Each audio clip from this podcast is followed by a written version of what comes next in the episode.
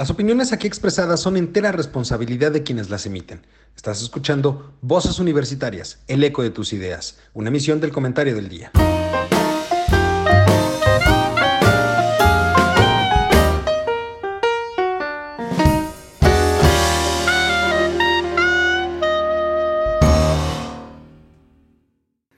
Hola, ¿qué tal mi querido público culto y conocedor que como cada martes nos acompaña en este su programa Voces Universitarias, el eco de tus ideas. En esta ocasión y continuando con nuestro ciclo de programas Elecciones 2021 por un voto informado, en esta ocasión platicaremos con una invitada muy especial.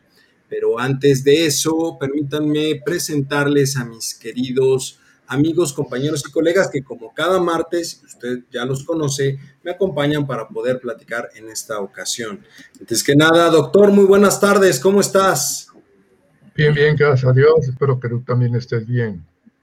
Muy bien, muchísimas gracias. Charlie, ¿cómo estás? Muy buenas tardes. Hola, muy buenas tardes, un gusto saludarlos de nuevo. Doctor, un gusto verlo y pues esperemos que sigamos con estas pláticas tan interesantes que hemos tenido antes de las elecciones que se avecinan. Y en esta ocasión, permítanme eh, tomarme un momento para presentarles a nuestra invitada en esta ocasión. Contamos con la de la maestra Caritina Sáenz Vargas. Ella es actualmente candidata a una diputación, a la Diputación Federal por el Partido Verde Ecologista de México por el Distrito 23 en el Estado de México, que tiene cabecera en Lerma. Un poquito para conocer más sobre la candidata. Ella eh, es doctoranda en Administración Pública por el Instituto Nacional de Administración Pública, por el INAP. Tiene la maestría en Administración Pública también del INAP y la licenciatura en Ciencias Políticas y Administración Pública de la Universidad Autónoma del Estado de México. Dentro de su experiencia laboral, ella ha sido presidenta de la Asociación Civil Participar por Ti, organización social sin fines de lucro que brinda apoyo a los sectores vulnerables y comunidades indígenas en el Estado de México. Fue candidata a presidenta municipal de Villa de Allende en el Estado de México en el 2018, directora general adjunta de la Secretaría de Medio Ambiente y Recursos Naturales, la Semarnat, entre 2016 y 2017. Fue la primer secretaria de la Embajada de México en Chile, en la Secretaría de Relaciones Exteriores, de octubre de 2014 a julio del 2016.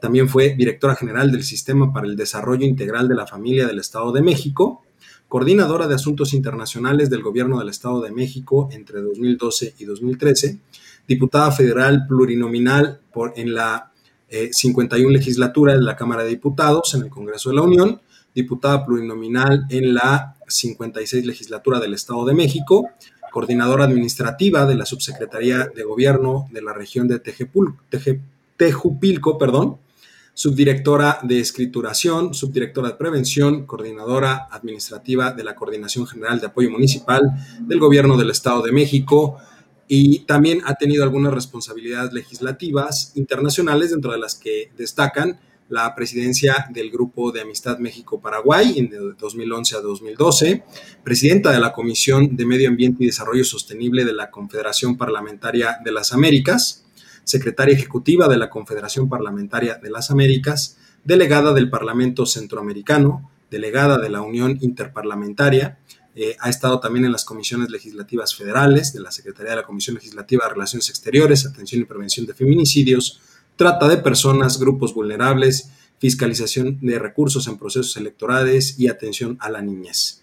También cuenta con experiencia académica, ha sido catedrática, es catedrática todavía en la Facultad de Ciencias Políticas y Administración Pública de la Universidad Autónoma del Estado de México y es catedrática de la Facultad de Economía de la misma universidad. Dentro de las distinciones que ha recibido durante su vida se encuentra el doctorado honoris causa otorgado por la Organización Mundial de Líderes y por el Instituto Panamericano de Formación Profesional. Asimismo, el pergamino al mérito humanista, doctor Maximiliano Ruiz Castañeda, otorgado por la Ilustre y Benemérita Sociedad Mexicana de Geografía y Estadística del Estado de México, y el segundo lugar en la categoría denominada Estudios e Investigación Valiosas para el Estado de México, con el trabajo titulado Creación de un fideicomiso de vivienda para los servidores públicos del gobierno del estado y municipios. Como podrán ver y como es costumbre en Voces Universitarias, solamente tenemos invitados de lujo. Candidata, muy buenas tardes y muchas gracias por aceptar la invitación a este programa. Muchísimas gracias a todos ustedes. Muy buenas tardes. Eh, a ti, maestro Eduardo, Eduardo López, al doctor Juan Aranque y al maestro Carlos Chávez. Muchísimas gracias por la invitación y obviamente pues a todo el auditorio. Muy honrada de poder participar en este importantísimo espacio y por supuesto, pues estoy a las órdenes. La verdad es que es un gusto poderles saludar y sobre todo poder comunicarme con todas las personas que hoy nos escuchan para que puedan conocer no solamente a su amiga Caritina Sáenz, sino también las propuestas que en este proceso electoral 2021 tenemos para todos los ciudadanos aquí de esta importante región que es el Distrito 23 de Lerma, que evidentemente les quiero platicar, que integra nueve municipios y que platicaremos un poquito sobre, sobre estos municipios y este, este territorio tan importante del Estado de México. Totalmente. Candidata, antes de empezar propiamente y de lleno con esta parte eh, de tus propuestas y demás, yo quisiera hacerte una pregunta muy específica. ¿Por qué ir a votar? ¿Por qué la importancia del voto? Creo que lejos de este, propuestas, candidatos y demás, siempre es muy importante primero que las personas entendamos la importancia del voto. Desde tu particular punto de vista, desde tu trinchera, que es en este caso el buscar el voto de las personas, ¿cuál es la importancia de este ejercicio democrático? Mira, qué importante tu pregunta. Yo lo platicaba hace muy poco tiempo con los alumnos de la universidad, porque finalmente creo que nosotros como ciudadanos tenemos una gran responsabilidad para ejercer sobre todo pues esta responsabilidad y un derecho que tenemos.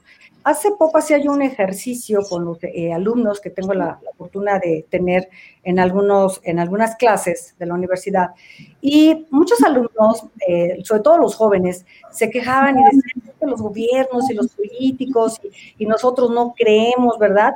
Porque finalmente estamos viviendo una etapa muy difícil en la sociedad donde más allá del tema de la pandemia y temas de salud y de una falta muy, muy importante de empleo, ¿no? Situaciones que nos han de alguna manera estresado, yo creo que a toda la ciudadanía y de alguna manera también nos ha opuesto porque hay un grave problema y nos ha friccionado a todos los ciudadanos.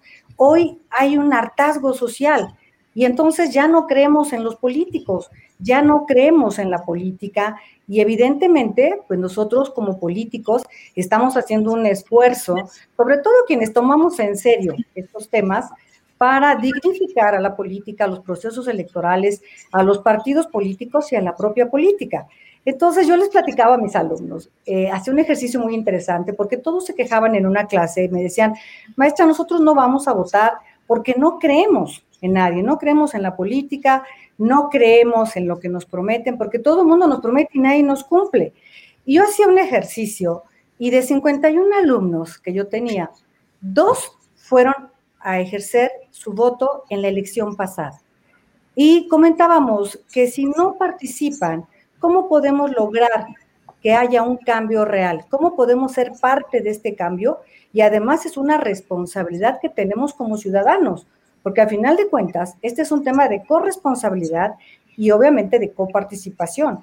Si queremos mejores gobiernos, vamos a informarnos cuáles son las propuestas, porque queremos estar obviamente inmersos en un proceso donde tengamos gobernantes, legisladores, que desde luego trabajen a favor del bienestar de toda la sociedad. De tal forma que es un derecho y es una responsabilidad de todos los ciudadanos y yo siempre les digo, sobre todo a los jóvenes, que son muy críticos y a mí me encanta porque yo sé que este espacio lo escuchan muchos, muchos jóvenes, la importancia de ir a votar por la mejor opción, por la que realmente una vez informados les convenza que pueda ser una opción viable para que ellos puedan ejercer este derecho.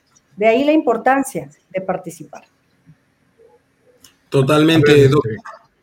A ver, Caritina, ¿Hasta sí, claro. punto, hasta que crees tú que los muchachos, con la información que tú les das y la información que reciben, digamos, de otros medios, están convencidos de que tienen que votar?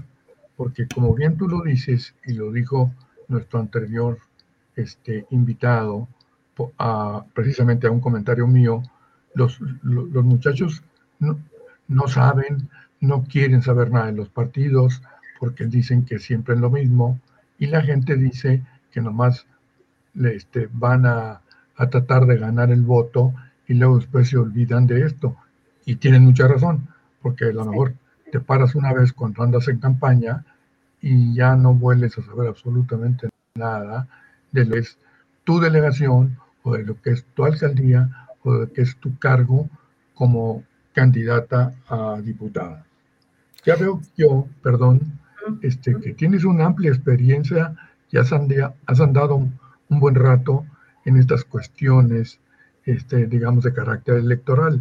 Entonces, como quien dice, pues este, eres una mujer colmilluda, valga la expresión, porque conoces el, el ¿cómo se llama? El medio, ¿no? Entonces, un poquito va por ahí mm, ah. la pregunta. Claro, con todo gusto, Juan. Mira, yo, estoy convencida y, tuve la fortuna ya, como bien ustedes lo mencionaban hace rato, en, este, en estas responsabilidades que he tenido la fortuna de encabezar, de ser legisladora local y legisladora federal del Partido Verde eh, en la 61 legislatura federal y que fueron experiencias muy importantes donde me he dado cuenta en estas dos experiencias legislativas, fundamentalmente legislativas, que se desconoce en muchos casos lo que realmente hace un legislador. Eh, yo he platicado con mucha gente de la sociedad y lamentablemente a veces se piensa que los legisladores somos los que damos varilla y damos cemento y damos despensas. Y yo creo que tenemos que generar entre la sociedad y sobre todo en los jóvenes mucho, mucho esa cultura política, ¿no? De qué hacemos, qué hacemos los gobernantes, qué hacen los legisladores, porque a veces te evalúan, y lo digo por experiencia personal, ¿no? En función de cuánto apoyo puedes dar a las comunidades. Y esto no culpo a la sociedad. Yo les quiero decir que somos culpables los mismos políticos de que esto se piense así, porque te evalúan por las funciones adjetivas y no por tus funciones sustantivas, que son las de legislar y eh, gestionar presupuestos para tu estado, para tus municipios. Y la tercera, que es muy importante, vigilar la correcta aplicación de estos recursos. De tal forma que los jóvenes se sienten desangelados, porque ¿qué pasa? Eh, muchas ocasiones se escuchan, ¿verdad? Decir, bueno, pues es que no hay apoyos, no hay recursos, mi comunidad donde yo vivo eh, no hay servicios públicos, las carreteras están en mal estado, nosotros no tenemos becas, no tenemos oportunidades de empleo, eh, las oportunidades de educación también son limitadas. Y obviamente, pues los jóvenes hoy en día hay dos aspectos que les preocupan, y esto yo lo veo todos los días en mis recorridos con la sociedad y con los jóvenes, que es muchas otras, pero fundamentalmente empleo, ¿no? Y educación. Entonces los jóvenes siempre están preocupados porque quieren estudiar, pero también quieren tener un empleo. Y al no tener esas oportunidades, perdón. Te interrumpo, perdón. ¿Qué población tiene tu distrito? Cerca de 500 mil entre los nueve municipios, 483 mil. Eh, estamos hablando de casi medio millón de habitantes. Y son municipios, son nueve, y son municipios semiurbanos y urbanos, como es el caso de Lerma, de Coyoacac, con una zona industrial, ustedes lo saben, pues muy importante. Y desde luego, pues estamos en una franja fundamentalmente importante porque seguimos siendo todo lo que es la cuenca del Alto Lerma Santiago Chapala, que como ustedes saben, pues sigue siendo un pulmón muy importante entre la capital, que es la Ciudad de México, ¿verdad? Y la capital del Estado de México, que es la ciudad de Toluca. Entonces estamos prácticamente en medio en esta franja y este problema que tenemos aquí, sobre todo en los temas de conservación y preservación del medio ambiente y del tema del agua y, estos temas ambientales, tenemos que seguirlos impulsando. Pero evidentemente son zonas con graves problemas en temas como muchos municipios del Estado de México y del país, en temas muy graves de inseguridad, de falta de empleo, de falta de oportunidades, de violencia en contra de los niños, las niñas, los, hombres, las mujeres, eh, contra los adultos mayores. Y yo noto un, pues un desánimo en la sociedad, ¿saben? O sea, eh, la sociedad está teniendo en este momento, y también lo digo yo como madre, como mujer, como habitante de este estado, pues tenemos un hartazgo, ¿no? Un hartazgo y parte de ese hartazgo es algo fundamental que a mí me ha llevado a querer participar nuevamente porque creo que tengo mucho que aportar ahora con un poco más de experiencia, pues solo administrativa, legislativa, académica, que me permite hoy eh, querer transmitir estos conocimientos pues, a las nuevas generaciones. Ok, gracias. Eh, diputada, yo, quisiera agregarle, justo lo que está diciendo en la parte del hartazgo.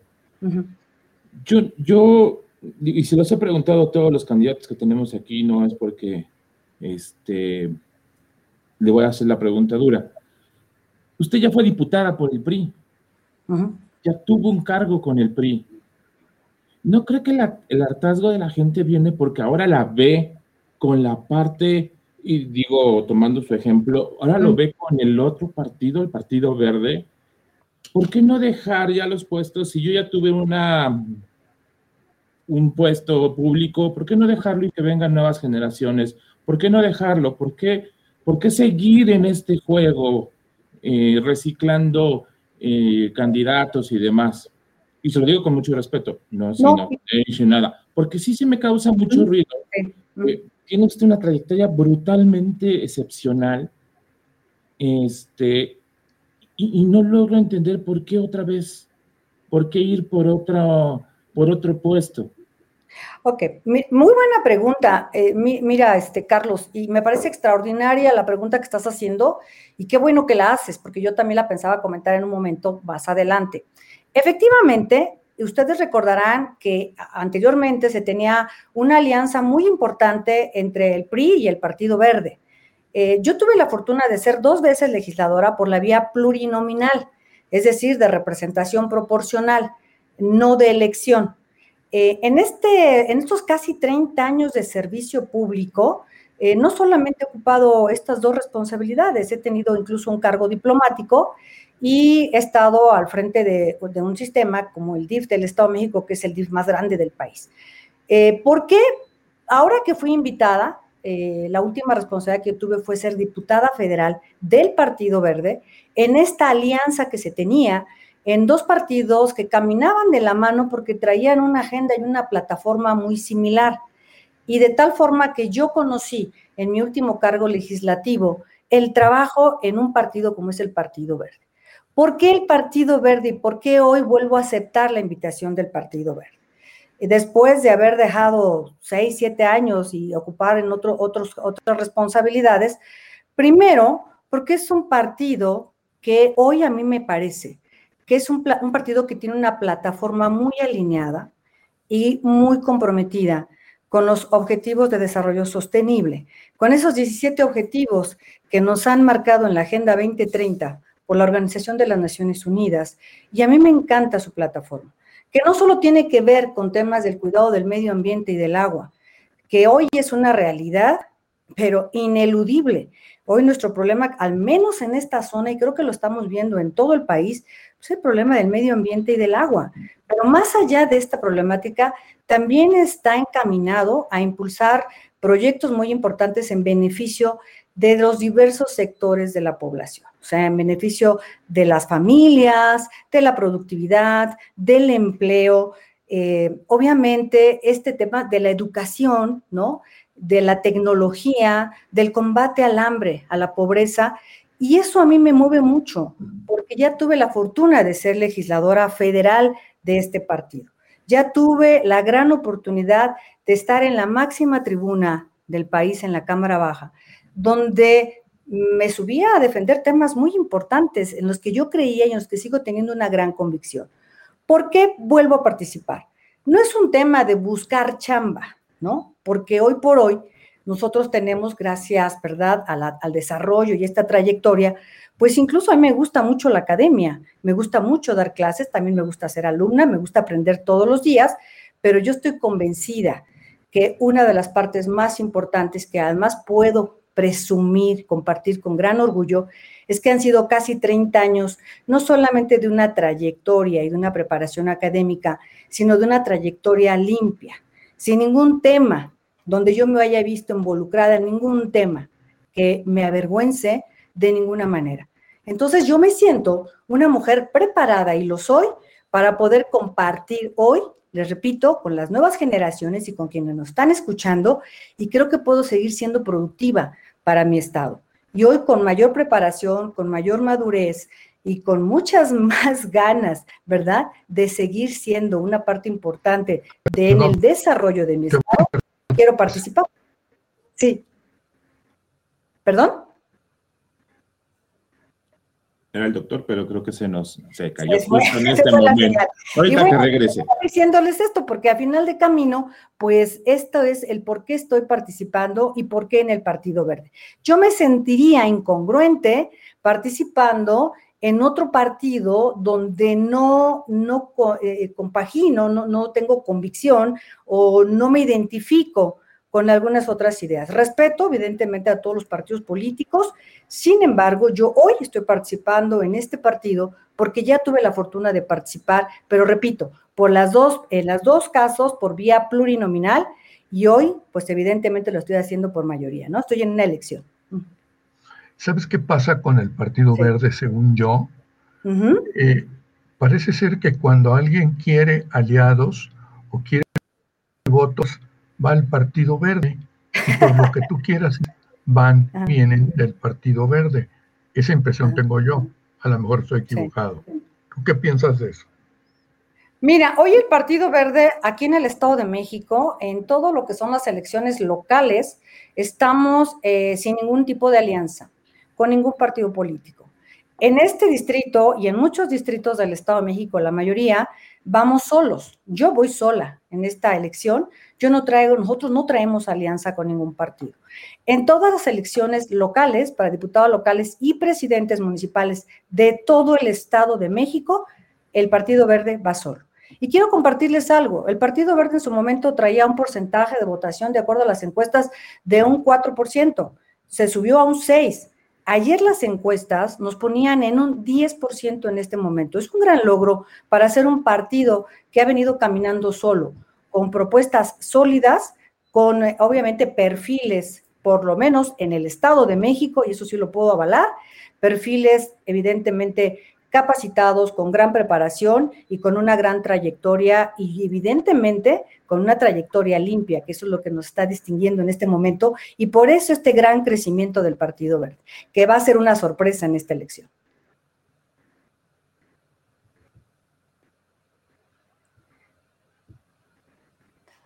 Te perdimos. Anita, no te escuchamos. No Lalo, sí. Prende, tu micrófono. ¿Me escuchan? Ya. Sí, ya, ya, ya, Perdón. Perdón, este, en, este sentido, candidata, un poquito para redondear y, terminar de cerrar eh, el, tema del partido. Este, a mí me gustaría preguntarte una situación. Digo, entiendo, porque el Verde ha logrado o ha tenido avances legislativos importantes a lo largo de su historia, eso es cierto. En, un principio, y, esto va justo por la cuestión federal, porque me queda claro que del Partido Verde en, muchos de los, eh, de los congresos locales, pues ha tenido avances eh, legislativos, ha hecho propuestas muy valiosas, muy importantes que finalmente han logrado caminar sin mayor problema. Pero a nivel federal, a lo mejor por ahí también iba un poco el tema de, eh, lo que preguntaban Carlos y Juan. A, nivel federal es donde a lo mejor eh, las personas lo ubican de una forma distinta. ¿Por qué? Venimos del hecho de Vicente Fox, año 2000, alianza con el Partido Verde. Eh, de ahí nos pasamos a la alianza con el PRI.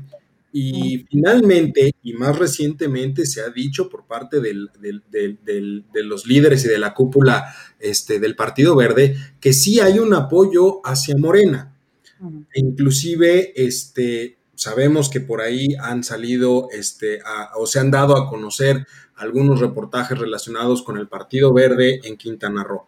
Entonces, en ese sentido, por ejemplo, aquí la, gran duda, o creo yo que la gran duda que podrían tener las personas es, ¿qué garantiza o qué garantizaría que personas tan preparadas como tú, por ejemplo, que lleguen a la Diputación Federal, pues realmente hagan un trabajo legislativo al margen de la posible alianza que pueda haber, que es válida, finalmente sabemos que en el ejercicio democrático dentro de la Cámara las alianzas son necesarias, hay que buscar la mayoría forzosamente para pasar muchas cosas. Pero ¿qué garantiza? O para frenar, O para frenar las cosas también. Claro. Mira, yo, yo te puedo hablar de mi experiencia y evidentemente es un tema que, que, no puedo concretar porque no es un tema que nosotros hayamos decidido ante una circunstancia de una dirigencia nacional donde pudiera traer algunas alianzas para algunos temas. Eh, yo te puedo hablar de que en lo personal, yo fui invitada eh, precisamente a algunas otras eh, distritos que iban en alianza, ¿no? a nivel federal y evidentemente pues yo decliné la invitación por una razón muy lógica. O sea, yo no comparto los ideales, ¿verdad? Ni las plataformas de este partido o de otros partidos en este momento y lo respeto muchísimo. Y tengo grandes amigos en todos los partidos políticos, porque la política también es para ser amigos. Y la realidad es que yo tengo muchos amigos y respeto mucho a todos los que pertenecen a los demás partidos políticos. Sin embargo, sí es cierto que hoy por hoy ningún partido político debe tener mayoría en el Congreso, porque eso es un grave problema. Nosotros tenemos precisamente que estar más representados para que los acuerdos se hagan de una manera más democrática. Es decir, a mí me preocupa que el Congreso y cualquier Cámara esté representado por un solo partido en una mayoría y en una mayoría absoluta. Eso es muy grave, al menos yo lo hablo como politóloga y como administrador público. Esto realmente es preocupante. Eh, yo no comparto ciertos ideales. Sin embargo, les quiero comentar que ha habido programas como el colectivo 50 más 1 a nivel nacional, que es un colectivo que nos ha invitado a todos los candidatos y candidatas, gobernadores, legisladores, presidentes municipales de todos los partidos políticos, para que pongamos en nuestra agenda de trabajo, en nuestra agenda legislativa, los temas de eliminación de violencia en contra de las mujeres. Y hemos firmado, ¿verdad?, en acuerdos de civilidad política, todas las candidatas y candidatos de todos los partidos, un acuerdo para que este sea un tema de todos. Y a mí esto me gusta mucho. Casi todos los partidos políticos traemos temas coincidentes. Y yo coincido y creo que en este tema de coincidir en temas con ellos va a ser muy importante. Por ejemplo, les pongo un ejemplo donde hemos coincidido eh, diputadas, eh, candidatas y candidatos de diferentes partidos, y no quiere decir que estemos haciendo mayoría en contra de un partido, pero por ejemplo, queremos recuperar los presupuestos para las estancias infantiles, para que todas las mujeres puedan ir muy tranquilas a sus trabajos. Y en esto coincidimos muchos candidatos y candidatas de diferentes partidos políticos. Y estoy segura que cuando lleguemos al Congreso, con el apoyo de toda la ciudadanía, vamos a tener que hacer alianzas para beneficiar, obviamente, programas o proyectos para las familias, para las familias no solamente del Estado de México, sino de todo el país. Y yo creo que sí va a haber acuerdos donde tengamos nosotros que sumarnos siempre y cuando sean de beneficio para las familias. O sea, sí podemos, me sumaré. Sí, podemos esperar literalmente una diputada aguerrida, digámoslo de desde ese punto de vida, desde ese punto de vista, ¿no? O sea, cuando valga la pena hacer este frente común, hacemos frente común, pero cuando haya algo que realmente va en contra de las personas, vamos a ver a alguien que realmente va a defender a sus, a sus, a sus este, electores. Y te voy a decir un poco más. Mira, en el Estado de México nos han disminuido mucho los recursos federales para temas de seguridad. Ustedes conocen el famoso Fortasec, ¿no? Este Fortasec cada vez lo disminuyen más para los municipios del Estado de México. Imagínense hoy en día que estamos viendo un clima tan terrible de temas de inseguridad, entre otros, nos están diciendo que muchos municipios no tienen derecho a este, a este recurso federal para temas de seguridad. Entonces, ¿qué es lo que quiere hacer Caritina? Caritina, yo no sé si los demás lo van a hacer, pero yo sí. Quiero subirme a la tribuna y levantar la voz por toda la gente de esta zona, de esta región, para que nos hagan llegar mayores recursos. No solamente en temas de seguridad, en temas de salud, porque los centros de salud en esta región y en muchas partes del país no tienen medicinas, no tienen enfermeras, no tienen médicos. Bueno, a veces no tienen ni jeringas, imagínense. Y la verdad es que necesitamos recuperar esos presupuestos y necesitamos no solamente recuperarlos, sino que nos los incrementen, hay que fortalecerlos. En temas de educación, tenemos que incrementar los presupuestos para otorgar mayores becas a los jóvenes, ¿no? Es decir, necesitamos recursos y no nos los pueden recortar. De tal forma que yo ya tengo experiencia, lo he hecho, soy una, una mujer y una política congruente entre lo que hago y lo que digo, soy de convicciones, lo he demostrado en mis dos responsabilidades legislativas y hoy no va a ser la excepción. Voy a levantar la voz por todos los habitantes de estos nueve municipios y por supuesto por todos los mexiquenses. Claro que sí. Charlie. Fíjate, la oigo hablar y me encanta porque eh, tiene la convicción y demás. Digo, yo, yo la verdad eh, soy muy, muy duro con los políticos, pero, pero tienes esa convicción y esas ganas.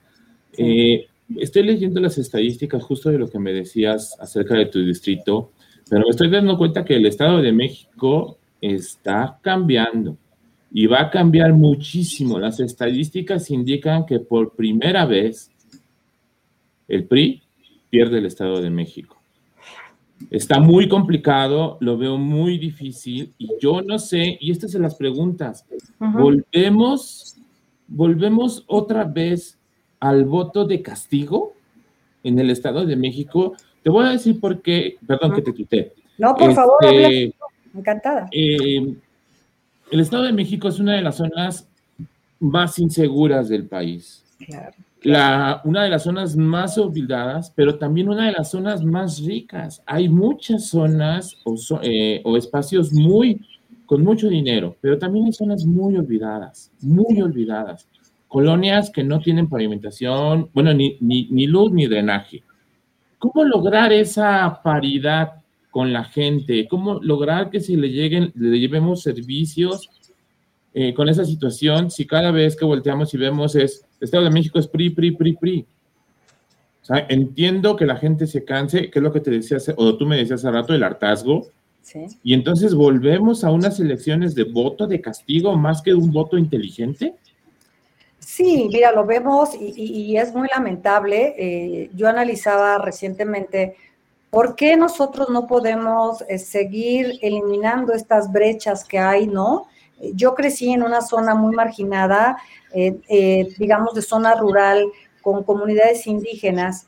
Em, vengo de una familia de mucho trabajo, de muchos hermanos, una familia muy tradicional, pero desde muy pequeña me di cuenta de estas grandes brechas que hay y sobre todo de cómo se le trataba a la gente con pobreza extrema y a las comunidades indígenas, en este caso las comunidades más aguas de la zona sur del Estado de México.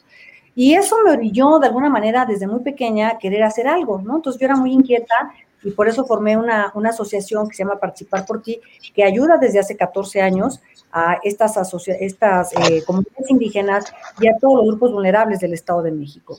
Y cuando te das cuenta de lo que me estás platicando exactamente, Carlos, te das cuenta que, o sea, analizas por qué, por qué pasan los años, los años, y los municipios lejos de crecer están cada vez peor, ¿no? ¿Y qué es lo que sucede? Pues que muchos gobernantes, lo digo con mucho respeto para todos los partidos políticos, se les olvida que pueden llegar por un partido político apoyados e impulsados y validados y fortalecidos por un partido político, pero cuando se llega a legislar y se llega a gobernar, se llega a legislar y a gobernar para todos. Y entonces no hay un seguimiento en los programas. ¿Qué pasa? Llega un gobernante, trabaja tres años llega otro nuevo, ¿verdad? Un presidente municipal y todo lo que ya hizo este gobernante no sirve. Y entonces empezamos con la famosa planeación base cero, ¿verdad? Lo demás no sirve y de aquí para adelante hacemos las cosas como yo digo. Y si no le damos continuidad a estos programas, pues nunca vamos a salir de esto. Hablábamos de traer mayores inversiones a estos municipios. Yo lo estoy analizando en este momento porque es una de mis propuestas de trabajo en esta elección. ¿Y cómo vamos a traer inversión? Si los municipios no tienen buenas carreteras, no hay buenas comunicaciones, no hay buena señal, no tienen servicios públicos, las carreteras están de verdad destruidas. ¿Cómo van a venir los inversionistas aquí a generarnos, verdad? Un crecimiento, un desarrollo, a generar empleos. ¿Cómo?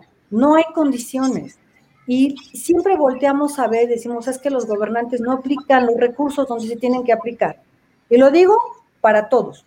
Por eso tenemos que ser muy cuidadosos los legisladores tenemos que ayudar en la vigilancia de la aplicación de estos recursos correctamente en cada uno de los municipios. Trátese del partido que sea. Y por supuesto que hay un hartazgo, pero no solamente de un partido. ¿eh? Ahorita vemos pues un icono social terrible. Hoy hay una división que a mí me espanta. Incluso escuchas a los pequeñitos hablar mal de un gobernante y no saben ni quién es, pero ya se aprendieron los nombres, ¿no? Y, este, y hacen bromas, y hacen memes.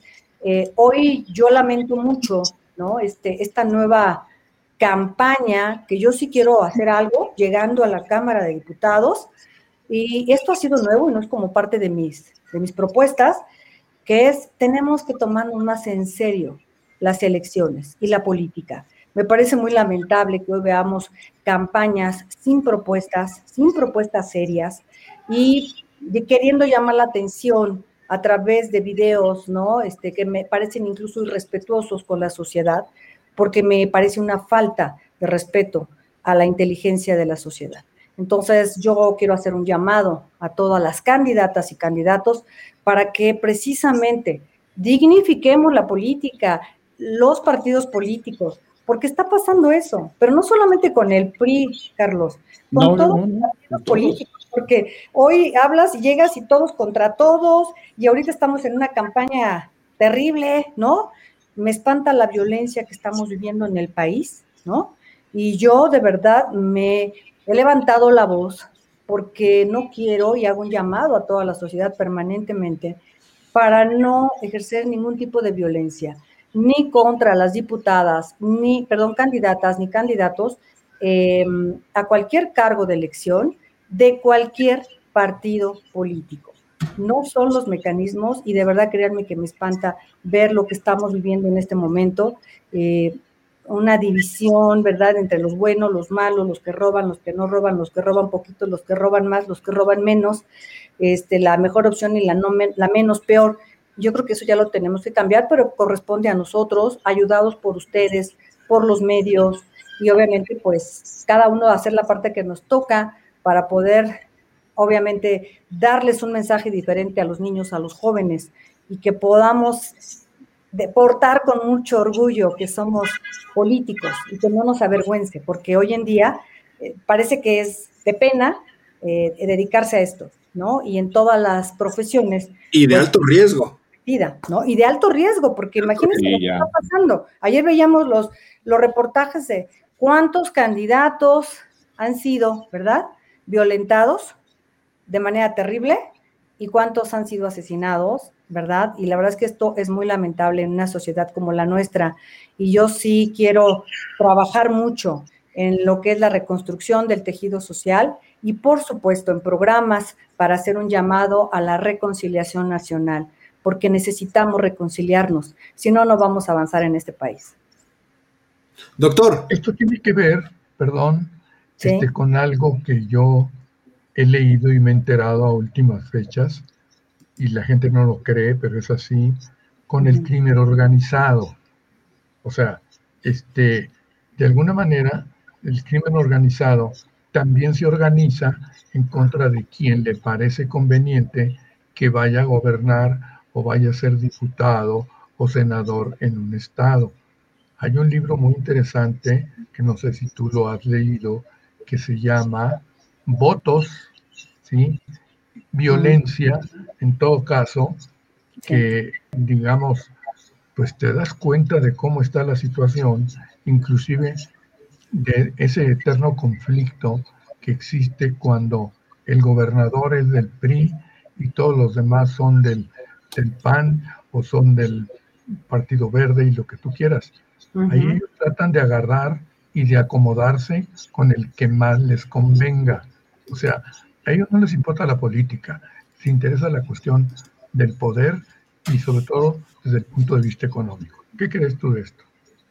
Mira, recientemente, este, eh, Juan, te comento, apenas hace unos días, la dirigencia de un partido político aquí en el Estado de México se pronunció un día sobre este tema porque eh, precisamente eh, han estado violentando las campañas políticas y no le han permitido a muchos candidatos salir incluso a, hacer su campaña, hacer sus recorridos, hacer sus eventos.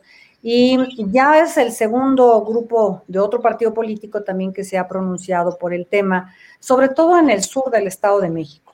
Eh, hemos visto ya miedo entre los participantes em, y realmente es un tema preocupante porque no puede seguir pasando esto, lamentablemente lo vivimos en todo el país. Y creo yo que tarde o temprano se tienen que tomar acciones porque no podemos estar Em, participando con temor quienes queremos hacer algo por nuestro país, por nuestro Estado, y es muy lamentable. Acaba de pasar, acaba de pasar en Sonora, ¿no? Sí, acaba de pasar. acaba de pasar. Este hombre Burs declinó ser candidato y dejó que Ernesto ocupara su lugar. Claro. tuvo miedo. Y, por ejemplo, en ese sentido, perdón, perdón, ah, este, Caritina, mi, duda, la pregunta sería, ¿cuál, cuál, es la, ¿cuál sería la principal propuesta que tú, desde el punto de vista legislativo, llevarías en este tema? Porque a fin de cuentas, tu distrito, como bien dices, es la franja, el, digamos, la, el limítrofe entre, entre el Estado de México y la Ciudad de México. Entonces, obviamente, ahí se necesita una coordinación importante Claro, No solamente en la Cámara, sino a nivel gobierno de la Ciudad de México, gobierno del Estado de México, porque sabemos y se ha, se ha sabido durante mucho tiempo que ahí, justamente en esos distritos y alcaldías que son, este, digamos, eh, fronteras entre el Estado de México y la Ciudad de México, pues hay un desorden impresionante porque la jurisdicción de uno termina cuando los están persiguiendo y se pasan del otro lado y ¿no? Entonces, entonces, por ejemplo, ahí, en ese tema de, seguridad que es tan importante para la, ciudadanía, eh, ¿cuál es la principal propuesta que, tú llevas en ese tema? Mira, eh, nosotros estamos, bueno, dentro de las propuestas son varias, pero una que es muy importante y de las comentaba hace unos momentos es que tenemos que exigir eh, mayores presupuestos federales para el temas de seguridad. Y temas de seguridad no implica que pues todos, ¿verdad?, nos armemos y salgamos a dar una lucha, evidentemente jamás, ¿verdad? Los temas de seguridad tienen que ver precisamente con tener eh, más patrullas, tener más iluminación, tener más comunicaciones, tener más equipo, tener cámaras de videovigilancia, que hoy estos nueve municipios de este distrito ni siquiera tienen. O sea, no hay cámaras de videovigilancia en ningún municipio. Es increíble. Entonces, realmente este es un tema muy preocupante. Y evidentemente también queremos establecer convenios de coordinación intermunicipal, porque entre los municipios muchas veces no hay ni comunicación, y no solamente para temas de medio ambiente y de cuidados del agua, ¿verdad? Eh, sino también, y obviamente del cuidado de los bosques, en este tema de la tala clandestina, que sigue siendo un gran problema, sobre todo en esta región, y que sigue siendo un problema que no sé si vamos a seguir teniendo el resto de nuestra vida, pero es un tema muy delicado porque precisamente esta tala ha generado este grave problema que tenemos de nuestros mantos acuíferos y de los problemas que hoy tenemos de agua. Entonces, tenemos que hacer algo. Pero también, por ejemplo, en esta región tenemos graves problemas para el traslado de los niños, de las jóvenes, de las mujeres. Y tenemos muchas personas desaparecidas en esta región. Eh, yo quisiera hacer aquí, es una propuesta que le he hecho a todas las mujeres de esta, de esta región, hacer una gran red de mujeres pero una red de mujeres no solo para cuidarnos entre nosotras, sino para cuidar a nuestras familias. Y esta red, a través de una aplicación y convenios con eh, las empresas del autotransporte, los gobiernos municipales y el gobierno estatal y por supuesto el gobierno federal, para que podamos nosotros hacer una gran red de autoprotección entre nosotros en la región. Y si esto lo podemos seguir generando en cada región, creo que podemos ir avanzando. La verdad es que es un tema delicado, Hoy los candidatos y las candidatas tenemos muchas reservas para hablar de estos temas porque ya no sabes si puedes hablarlos o no puedes hablarlos o qué tan valiente puede ser como el caso que acaba de suceder precisamente en el estado de Sonora, donde alguien se atrevió a decir que él era valiente, ¿no? Y bueno, pues el costo fue muy alto. Entonces, esto también te limita en una participación, pero creo que si hacemos las cosas adecuadamente y hacemos propuestas serias, ¿verdad? Para poder establecer mecanismos nosotros aquí en esta región, podemos avanzar mucho entre un apoyo y una coordinación entre los municipios. al lado, por supuesto, de la iniciativa privada, del sector social, de la propia sociedad y del gobierno del Estado de México y desde luego pues nosotros como legisladores y los presidentes municipales. Totalmente. Eh, Caritina, tenemos una pregunta aquí de una de las personas que nos, está, que nos están viendo, de, de Víctor Rubio. Pregunta, ¿cómo alentar a la juventud a la participación política en un entorno lleno de corrupción, violencia y cotos de poder? Sobre todo frente a jóvenes a los que les han prometido mucho y entregado poco. Sí, yo creo que la, participación tiene que seguir siendo como parte de algo que tú quieres abonar a seguir eh, generando mejores condiciones, primero para tu comunidad, para tu municipio, para tu estado. Hace poco me decía una persona, yo no voy a salir a votar porque no creo en los políticos y no voy a ejercer mi voto. Y yo reflexionaba con este joven y le decía, mira, si tú no sales a votar, nunca vamos a lograr un cambio. Tienes que creer en algo y tienes que trabajar del lado de eso para que podamos creer en eso, en, este proyecto, en ese programa. Les platico que en muchas ocasiones no estamos informados de lo que hace cada partido. Yo fui legisladora y muchos, muchos de la sociedad no sabían qué hacíamos. Y cuando yo llegaba a las comunidades me decían, oiga, es que no nos ha traído cemento. Yo le decía, oigan, es que acabo de subir a la tribuna una iniciativa que fueron de mis grandes logros para modificar la ley de trata de personas y castigar los anuncios publicitarios con fines de trata de personas. Y esto me costó negociar y cabildear y visitar casi 490 diputados para que me ayudaran a aprobar la votación, ¿verdad? Hice un trabajo intenso legislativo. Y una persona me contestó, ¿y a mí eso para qué me sirve? Y entonces yo les hablo también del lado de acá, ¿no? De las personas que sí trabajamos. Y yo le diría a nuestro amigo que crea de verdad que en la política también habemos gente comprometida, que también habemos gente, personas que somos madres de familia, igual que, su, su, familia, que queremos mejores estadios para nuestra familia, para nuestros hijos, para nuestros jóvenes, para nosotros mismos. Y que confíe, que confíe porque sí hay gente valiosa, gente comprometida, pero que también participe que sea parte de este cambio que todos queremos. Que todas las gentes de bien, porque México es un país de gente trabajadora, de gente buena, y la verdad es que creo que tenemos que rescatar esta parte y debemos de creer, generar una cultura y rescatar la confianza no solo de los jóvenes, sino de toda la ciudadanía. Así que yo le contestaría, participa y ayúdanos a lograr un cambio, con la opción que consideres que es con la que más te identificas, pero no dejes de participar, porque si no participas, otras personas lo van a hacer por ti y vamos a seguir quejándonos muchos años más. Totalmente. Charlie, tú traías por ahí una preguntita respecto de energías renovables, ¿no? Este, no, pero te la hago ahorita. no, yo traía otras, yo traía otras, pero. Adelante, la que este, quieras. no pasa nada. Ah, dos preguntas. La, que me pide Lalo, la cuestión de energías renovables, eh, ahora con la nueva ley que se mandó al, este, eh, a verificar y a checar con el Senado sobre la propuesta del presidente que afortunadamente ha sido detenida, ¿cuál es su punto de vista en esta cuestión? Y si cree que es conveniente seguir invirtiendo en cuestión de energía renovable. Esa sería una. Y la otra es, estoy viendo la lista de sus este, compañeras de planilla, y digo compañeras, porque son puras mujeres. Tenemos un nombre. El partido del PT, ajá. Me sorprende, de verdad me sorprende. Si todas son como usted, de verdad que me hubiera gustado votar en ese distrito, porque caramba, qué agradable sorpresa. Yo esperaba encontrarme solamente a Caritina como la única mujer, pero veo que son ocho y un varón. Qué bueno. Y ahí viene la pregunta, es, ¿la población sabrá distinguir correctamente bien este tema o se irán con la mentalidad de antaño de decir, no, por una mujer, no, por un hombre? porque ese también es otro problema.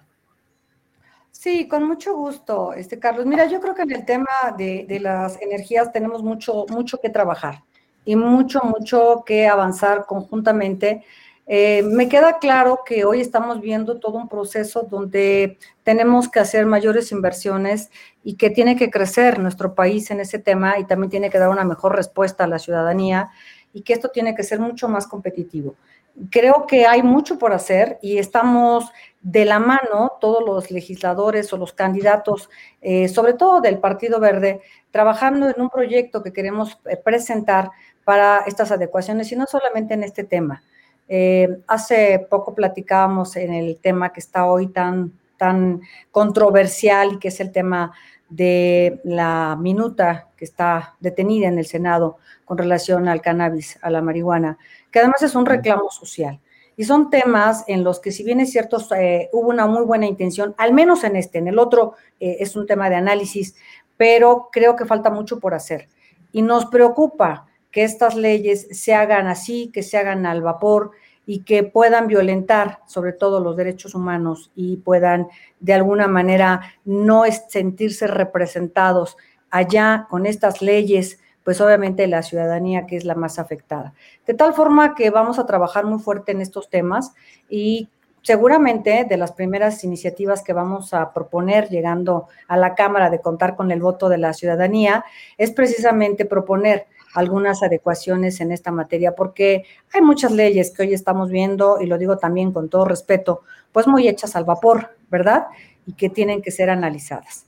Porque si bien es cierto, eh, hoy en la mañana platicaba con algunos jóvenes y me preguntaban que qué opinaba sobre la ley esta de despenalización y eh, regulación de, del cannabis. Y comentábamos que si bien es cierto, es un avance importante, pues nosotros tenemos una premisa en el Partido Verde en este tema y es primero escuchar para poder legislar.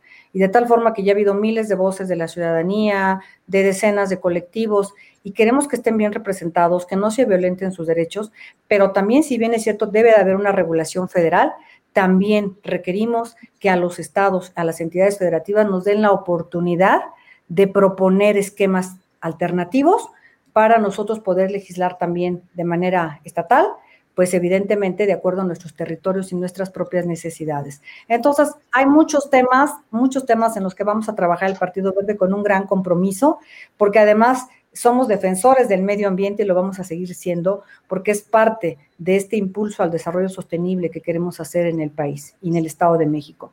Con relación a lo que me preguntabas de las mujeres, eh, tu pregunta es si estamos participando las mujeres.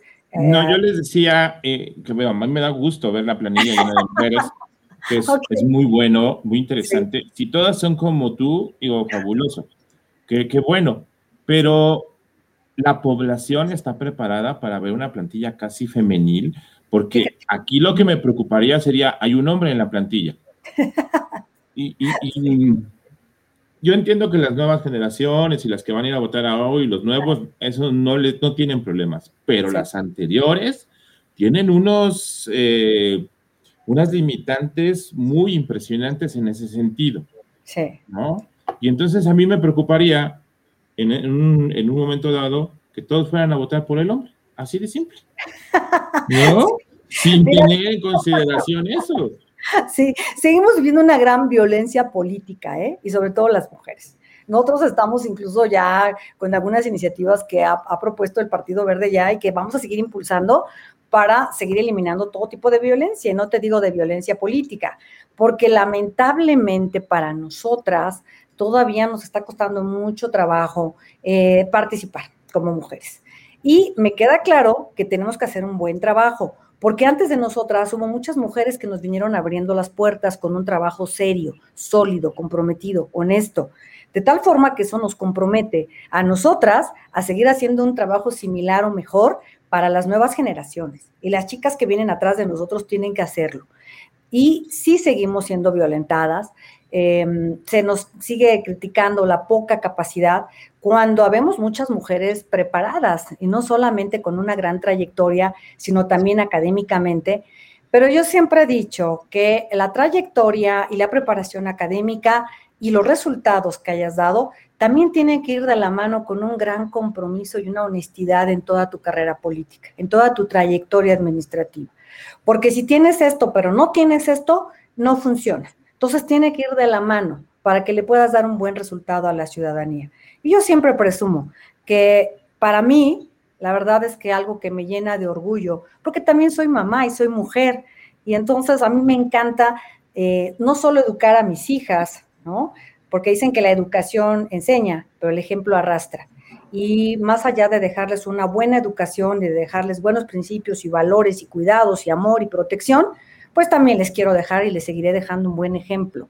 Pero sí hay hombres que no creen en la capacidad de nosotras las mujeres y seguimos teniendo un grave problema en la igualdad de oportunidades, pero sobre todo que reconozcan que tenemos capacidad y que podemos ser muy buenas trabajando y que somos gente comprometida. Y a veces lo más lamentable, les quiero compartir a quienes nos están escuchando, que también las mujeres no sabemos hacer equipo. Entonces, de repente, nuestras principales detractoras son las propias mujeres. Y eso tenemos que seguir trabajando muy fuerte para hacer equipo las mujeres y ayudarnos, porque los hombres sí como que saben hacer un poquito más equipo, nosotros las mujeres todavía este, nos cuesta un poco más de trabajo, así que tenemos que trabajar muchísimo para cerrar filas las mujeres y seguir empoderándonos todos los días y seguir empoderando a las que vienen atrás de nosotros. Sí nos cuesta trabajo, pero a la llevamos. De repente hay hombres que, no, a mí no me ha tocado, pero me ha tocado ver eh, que violentan a candidatas y las ofenden, ¿no? ¿Y qué pasa ahora que estamos nosotros eh, tratando de que en, el delito de catálogo, en el catálogo de delitos eh, de violencia contra las mujeres, también se tipifique dentro de este catálogo lo que es la violencia digital, porque no está considerado. Y hoy, ¿qué les digo? A través de las redes, ¿verdad? Que se escudan atrás de una cámara, pues ofenden muchísimo a las mujeres y sobre todo a quienes participamos en la política. Entonces, vamos a tener que seguir impulsando este tipo de iniciativas para que esto sea castigado de manera ejemplar y este tipo de conductas ya no sigan siendo de todos los días. Perfecto. Doctor, para, para ir cerrando. Sí, claro. ¿Alguna otra este, pregunta, doctor? No. Lo que pasa es que, este, digamos, que el comentario que yo hice no solo en este caso, sino en muchos casos, como que no se toma en cuenta por la violencia que existe, digamos, en este momento, eh, a favor o en contra de los candidatos. ¿Qué se está haciendo por parte del Partido Verde, digamos, para tratar de proteger más, ya no solo a las mujeres, sino inclusive a los hombres que son candidatos? En este momento, en este proceso, ¿te refieres, doctor? Sí. Ajá. Ok, bueno, pues ahorita estamos caminando prácticamente todos de la mano, no es un tema de que nos puedan tener eh, seguridad a ningún candidato ni candidata. Hemos trabajado en equipo en cada uno de los municipios, de las regiones, de los distritos. Eh, hasta ahorita nosotros, eh, como en esta elección, al menos te lo puedo compartir, no hemos tenido este tipo tan grave de violencia, al menos no en el Partido Verde. Ha habido un poco de campaña sucia, de repente que nos bajan un espectacular y que ya no amanecen nuestras lonas, ¿verdad? Y este, cositas así, pero realmente nosotros no hemos sido violentados hasta el día de hoy, esperamos que no lo sea. Sin embargo, sí sabemos que hay un ambiente un poco tenso y que pues en ocasiones, sobre todo en ciertas regiones, pues es un poco más delicado y más de cuidado. Eh, hemos hecho un llamado eh, a, que no haya este tipo de violencia ni contra nosotros, ni, ni, contra ningún candidato ni candidata de ningún partido político, pero a veces este tipo, este tipo de situaciones se sale de control. Entonces, pues eso es lo que estamos haciendo, caminando de la mano, trabajando con mucho respeto hacia nuestros eh, adversarios, que no enemigos políticos, eh, y yo creo que esa es una, manera de caminar y de transitar, obviamente, en un clima de respeto y de civilidad política entre nosotros mismos, porque a veces también quiero platicarte, doctor, que la violencia se ejerce también al interior de los propios candidatos y candidatas. Los equipos se la toman muy en serio. Entonces, pues de repente pasan y ya se quieren golpear unos a otros y pues nosotros hemos hecho un llamado a esta civilidad y al respeto y les hemos dicho a todos, a todos nuestros equipos, que no somos enemigos políticos, somos adversarios, somos contendientes con diferentes plataformas políticas Y en este camino, si seguimos transitando, nosotros tenemos que poner el ejemplo. Y si transitamos con respeto hacia nuestros contendientes, pues así va a ser al interior. Lo otro, pues está fuera de nuestro control, pero estamos haciendo también y nos sumamos al llamado de todos los partidos políticos para que de verdad esta violencia no siga, porque está lastimando no solamente en un proceso democrático, en una elección, sino nos está lastimando a todos los ciudadanos del país. Muchas gracias. Pues ahí la tienen, ahí, la tienen, mi querido público culto y conocedor. Digo, el tiempo desafortunadamente siempre juega en nuestra contra. Nada más, este, yo quisiera pedirte, eh, si es posible, que hagamos pues ese compromiso, ¿no? de tú te ves favorecida finalmente con el voto y llegas a la Cámara, pues vernos aquí, vernos aquí este, en algunos meses al inicio de la legislatura, pues justamente para hablar de eso, ¿no? De ese arranque, de lo que viene, de las propuestas y de esos famosos primeros este, 100 días de ejercicio, ¿no? Ya estando eh, ocupando la, la curul en San Lázaro y obviamente reiterarte que este espacio está completamente abierto para ti en todo momento, si así lo necesitan. ¿No? Este, y nada más, eh, pues finalmente eh, agradecerte nuevamente que, hayas estado con nosotros, a toda la gente que nos, que nos escuchó y, este, y pues nada, muchísimas gracias. Este, doctor, muchísimas gracias, como siempre. Charlie, muchísimas, muchísimas gracias. Yo nada más quiero hacer una petición. A ver si pueden legislar para que los candidatos no sean ni artistas, ni futbolistas, ni cosas por ese estilo, sino que tengan un nivel de preparación eh, suficiente para poder hacer unas pláticas tan interesantes y puedan debatir lo que se les pregunta, porque, ah, caramba, hay unos que qué bárbaro. Si pueden hacer algo por eso, se los voy a agradecer mucho. Y prometo que lo voy a hacer y te voy a decir por qué además, no solamente eso, yo quiero hacer, eh, proponer una iniciativa para que dejen de estarse pasando la estafeta a esposa, a esposo, hijo, porque ahorita va el esposo y en la siguiente elección va la esposa y el siguiente va el hijo. Y entonces, bueno, esto es de nunca acabar y tenemos que hacer algo, de verdad, porque esto no puede seguir pasando y yo soy una mujer convencida de que tenemos que hacer un cambio. Bueno, ya tenía una idea, entonces hay que ¿Eh? llevarla les, comparto una idea porque, ay, no. No, es, que de repente hoy, ahorita va el esposo y luego la esposa y luego los hijos, pero quiero agradecerles, eh, querido Eduardo, Juan, Carlos, un gusto conocerles. De verdad, mil gracias por este espacio. Me encanta este esfuerzo que están haciendo. Felicidades porque sé que ya tienen 14 años en esto. De verdad, muchísimas felicidades porque esto es muy importante, es un ejercicio que a mí me encanta y poder llegar a toda la gente para que puedan hacer un voto informado.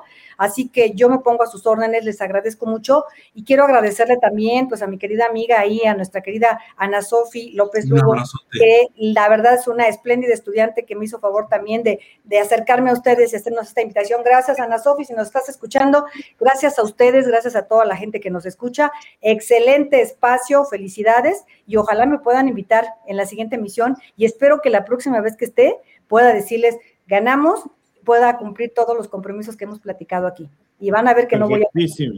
Será un gusto tenerte por aquí, Caritina. Pues ya lo tienen, doctor. Muchísimas gracias, Charlie. Muchísimas gracias, Caritina. Gracias, Dalito. Recuerden seguirnos en nuestras redes y nos vemos la próxima semana. Claro que sí. Gracias. Buenas noches a todos. Buenas noches.